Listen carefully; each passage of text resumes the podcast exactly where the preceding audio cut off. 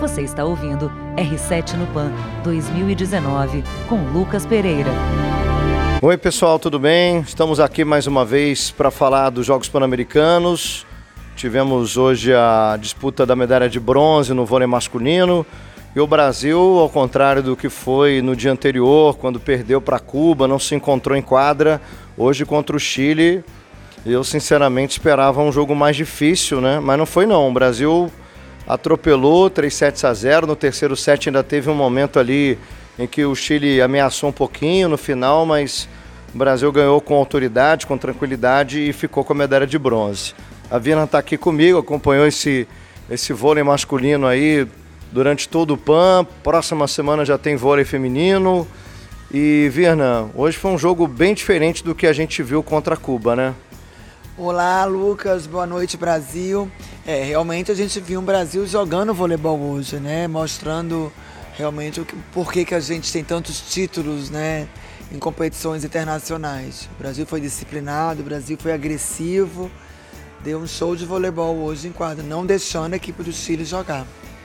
Bom, é, eu confesso, Virna, que eu fiquei fã do Marcelo Francoviac, viu, técnico da seleção, que está aqui em Lima, técnico da seleção masculina, porque, primeiro, é um cara de extrema educação, né? A gente teve a oportunidade de conversar com ele hoje, bastante antes do jogo, e, e parece ser bastante consciente, né? Ele ficou triste, claro, com a derrota para Cuba, mas ele, ele mesmo falou pra gente, olha, eu, eu coloquei na cabeça desses jogadores que o Chile vinha para tentar uma medalha inédita, vinha com tudo e que os jogadores tinham que fazer por onde para ganhar essa medalha. Você gostou do, do papo que você teve com ele, Virna? Ele é um entendedor de voleibol, né? Um treinador com muita experiência. Marcelo dirigiu muitas equipes na Europa, né? Até hoje mora lá fora. É o auxiliar do Renan e ele tem um olhar diferenciado para cada jogador, né? E o, o que eu achei interessante, né, é que a gente tem uma geração no vôlei masculino de muitos meninos altos com um potencial muito grande. E foi justamente o que Marcelo comentou com a gente, né, de meninos que ah, na próxima Olimpíada em 2020, né, possam estar ali agregando, somando valores com essa geração que a gente já tem, que é muito forte, né? E esses Jogos Pan-Americanos foi uma experiência para eles, né? de adquirir eh, uma bagagem internacional, de entender um pouco como funciona a, a jogar sob pressão, jogar para ganhar uma medalha, representar o Brasil. O Brasil que é uma referência mundial no vôlei, né? Então eu acho que foi um crescimento muito grande para eles. Obviamente nós queríamos o ouro, né? Que até porque temos a condição técnica, física, né? Mas infelizmente o lado emocional pesou um pouco. Acho que os meninos sentiram, né, pela pouca idade e não conseguiram render o que, o que poderia, mas o que me deixou muito contente foi o poder de reação deles, né, de, de uma derrota muito triste como ontem de Cuba, né, e parabenizar Cuba também, a gente tem que reconhecer que Cuba mostrou o seu voleibol, jogou muito bem. O Marcelo até comentou hoje né, com a gente, Lucas, que se fosse a seleção principal do Brasil, a adulta completa, nem, nem saberíamos se iríamos ganhar de Cuba, porque Cuba jogou um grande voleibol ontem. Mas o que eu mais gostei foi o poder de reação deles, né? De conseguir colocar a cabeça no travesseiro, olhar para dentro de si, cada um analisar a sua atuação, né? A sua atuação física, a sua atuação tática e principalmente o lado emocional. E hoje eles conseguiram reverter esse resultado, conseguiram jogar o voleibol, né? Eu fiquei muito feliz em, em ver o Rodriguinho, um líbero, o, o, sucessor do Escadinha, né? Que é um líder ali dentro da quadra, né? A gente vê jogadores como a Buba, que realmente fez a diferença nesse campeonato.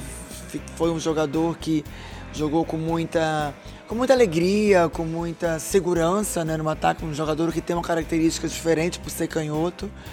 A gente, o próprio central, né, o Matheus também, um menino é, jovem que realmente está despontando aí, né? Porque essa geração, o, o voleibol hoje, felizmente precisa de altura.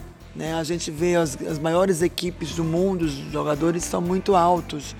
Então a gente precisa de jogadores de altura e com potência de bloqueio de ataque, né? com a leitura de um, de um jogo de voleibol, não, não só, só ter força.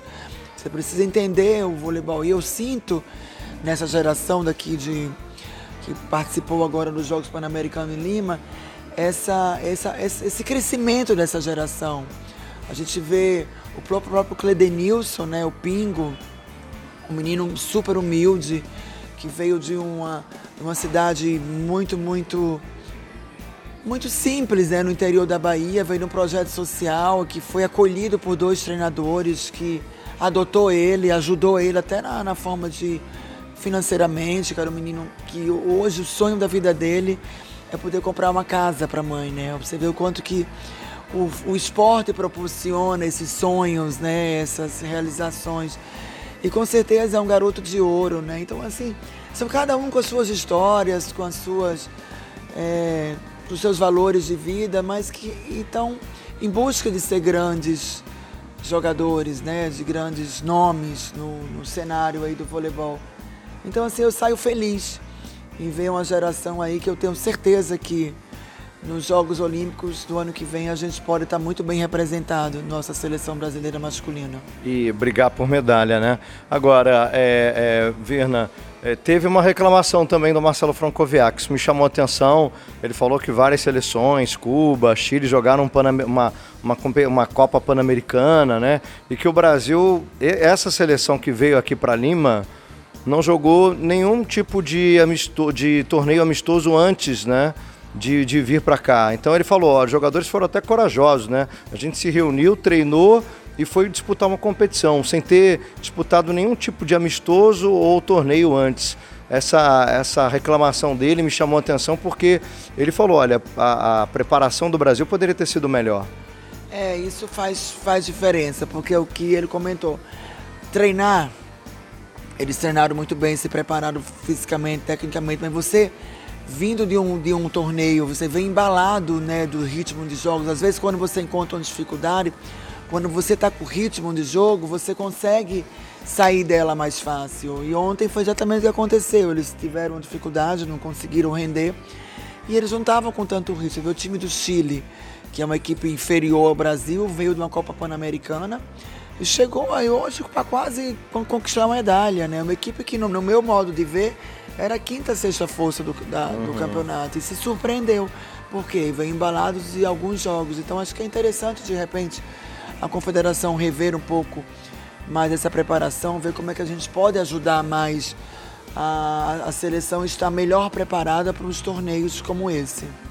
Legal, tá aí o depoimento da Virna, gente, é isso. Semana que vem, né, a partir da próxima quarta-feira, já vai ter o vôlei feminino. A gente espera que a história seja diferente, que conquiste uma medalha, mas de uma outra cor, uma medalha dourada, medalha de ouro. É isso que a gente espera da seleção feminina já na próxima semana. Virna, queria te agradecer mais uma vez. A sua participação. O coração tá batendo forte aí com a seleção feminina, né? Ai, tô ansiosa para ver a estreia do Brasil, né? Quarta-feira. E muitas meninas novas, uma geração também muito renovada. E eu que vou visitá-las amanhã na vila, vou pegar algumas informações. E para saber também dos times adversários que estão vindo renovados também. Legal, tá aí a Virna. Obrigado então a todo mundo que está sempre acompanhando a gente. A gente está falando do vôlei aqui, vamos falar de natação, vamos continuar falando sobre o vôlei também nesse podcast R7 no PAN 2019. Até um próximo encontro então com os Jogos Pan-Americanos aqui em Lima, no Peru. Um abraço a todos. Você ouviu R7 no PAN 2019 com Lucas Pereira.